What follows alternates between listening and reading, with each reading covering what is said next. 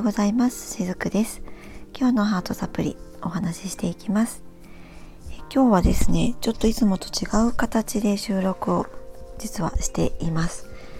えイヤホンを使ってですね収録をしているわけなんですけれども普段はですねあのスマホのスピーカーの方から直接、えー、音を取っているんですがちょっといろいろですね試行錯誤をして皆さんが一番、えー、どんな形がですね取りやすいのかなっていうところで、えー、私もいつも日々試行錯誤はしているわけなんですけども今日はそのお試し版でですねちょっとイヤホンを使って収録をしています。はい、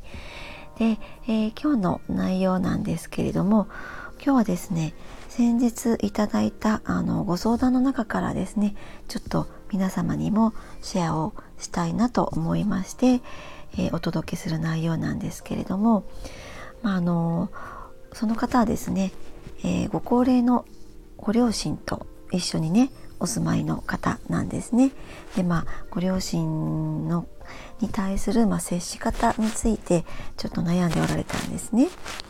お悩みの内容っていうのはそのやっぱりだんだん、えー、年を重ねていくとですねへこみやすくなってきたりもしますよね年配の方ってですね。でまあ一緒に暮らしてるし、まあ、親子でもあるしどういうふうに声をかけたらいいかわからない時があるっていうふうにおっしゃっていたんですね。どうしたらいいでしょうかっていうようなご相談だったんですけれども、えー、まあ、これってですねあの私もね今高齢者施設で看護師としても働いているわけなんですけどもその私はまあ、えー、高齢者施設をね利用される方はある意味他人なんですよね。で他人であるからこそ接することもできるっていうところもあります。でやっぱりこれがね親子ってなると微妙にちょっとこう接し方はね変わってくるのではないかなとは思うんですね。やっぱり親子であるからこそいろんな感情がそこに生まれたりもすると思うんですね。えー、親から受けたいろいろな思いとかまたは自分が子供として親にこれまで、えー、届けてきたものとかそういったものがやっぱり背景にあるとなかなか、えー、冷静にねなれないっていうこともあったりするのではないかなって思うんですね。でも、まあ、あのどうやって声をかけたらいいかっていうことをこの方はねご相談をされていたわけなんですけれどもあの声かけってですね実はあまり、まあ、こういったふうに声をかけたらいいよっていうのは私はないと思うんですね。でそれは、えー、いろんな理由があるんですけれどもその一つとしては、えー、高齢になればなるほどやはり皆さん、え、聴力耳の、ね、聞く力が皆さんどうしても衰えていくんですよね。なので例えば私が、えー、セッションをする時に私よりも、まあ、同年代の方もいらっしゃるしちょっと年上の方もいらっしゃるしあるいは年下の方もいらっしゃるんですけどもそういった方に声をかけるように同じようにお話をしようとするとやっぱりご高齢の方には伝わらないことの方が多いんですね。えー、細かなところっていうのもね聞き取れなくなっているんです。だからもうシンプルに「最近どうですか?」とか調子はどうですか？ってそんな風に私はもうシンプルに端的にお声かけをするようにしているんですね。あとは、えー、声かけをするっていうよりも、まあ、それももちろん大事なんですけども向こうが話し出した時はそれを、えー、とことん聞くっていうのも心がけています。もう、えー、うんうんそうよねってその程度の相づちだったりとかあとはえー、話を聞く時のね位置関係なんかもちょっと大事なんですけども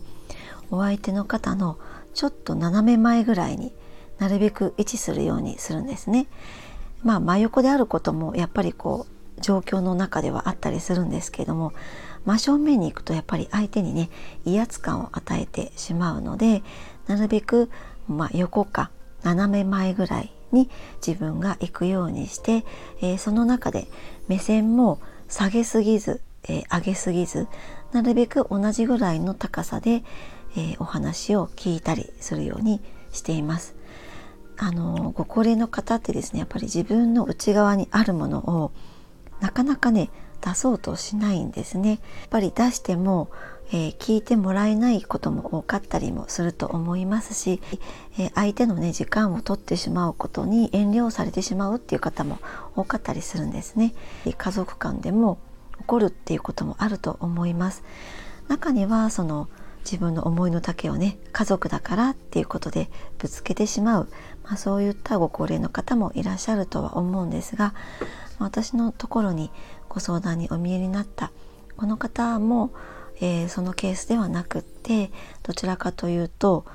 えー、親が、まあ、どういったことを考えているのかわからないって、えー、そういうような感じだったんですね。なのでもうシンプルに「最近どう?」って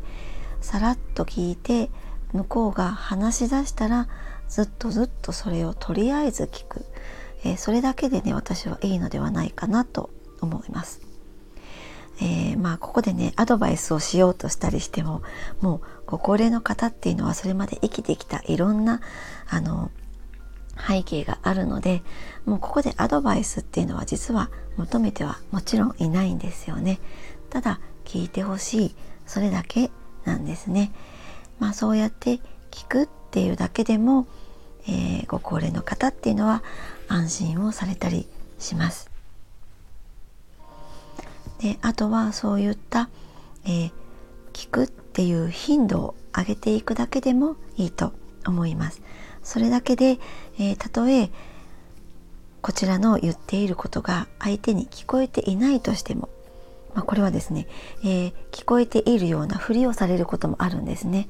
なぜなら聞こえていないということを相手に悟られたくないっていう思いもご高齢の方にはあったりするからなんですけれどもそれでも聞いてくれるっていうその頻度が上がっていくだけでも、えー、心と心がね自然と通うそういう風な状況にもなっていきますので、